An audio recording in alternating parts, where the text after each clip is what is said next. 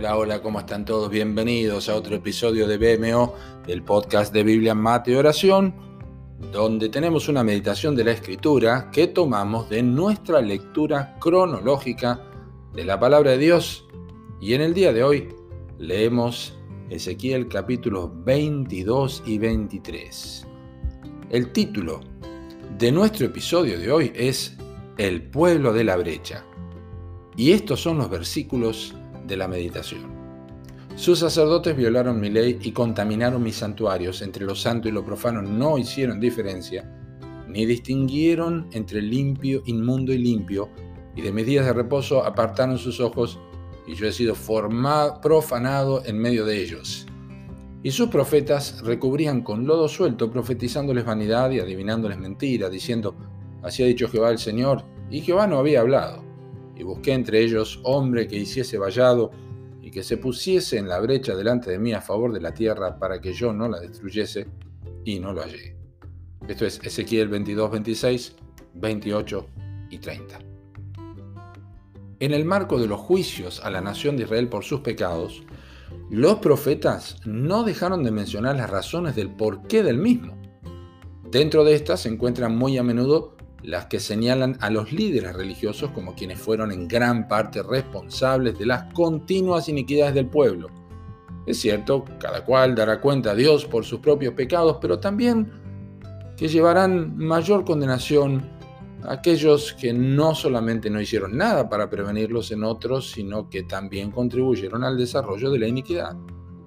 Ezequiel hizo una descripción de los responsables espirituales de Israel digna de tener en cuenta y considerar, especialmente para evitar a quienes hoy en día son imitadores y herederos de sus prácticas y que provocan la perversión en tantas iglesias del siglo XXI.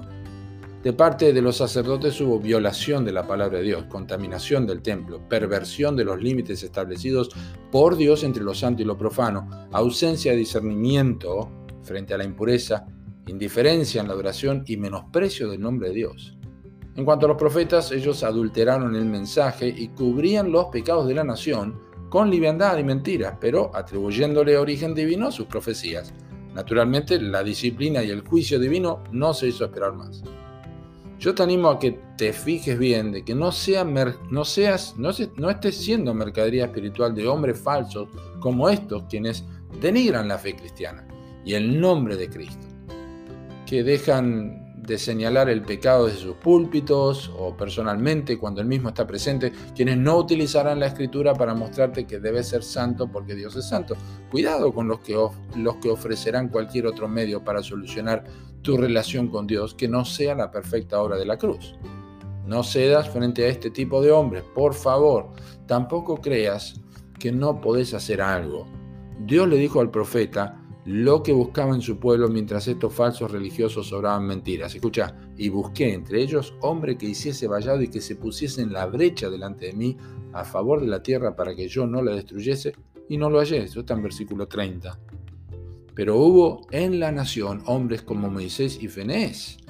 Salmo 106, versículos 23 y 30 nos recuerda esto. José también en el Salmo 105, 17, o Samuel en 1 Samuel capítulo 3. Estos fueron hombres de la brecha que se interpusieron entre Dios y la gente. Y vos podés ser uno de ellos, un constructor de paredes firmes y no recubiertas con lodo. Defendé la fe en medio de los falsos líderes, alzá la bandera de la verdad del Evangelio y perseverá en honrar la palabra de Dios, sosteniendo los principios inamovibles que ella revela y formando parte, sí, del pueblo de la brecha. Que Dios te bendiga.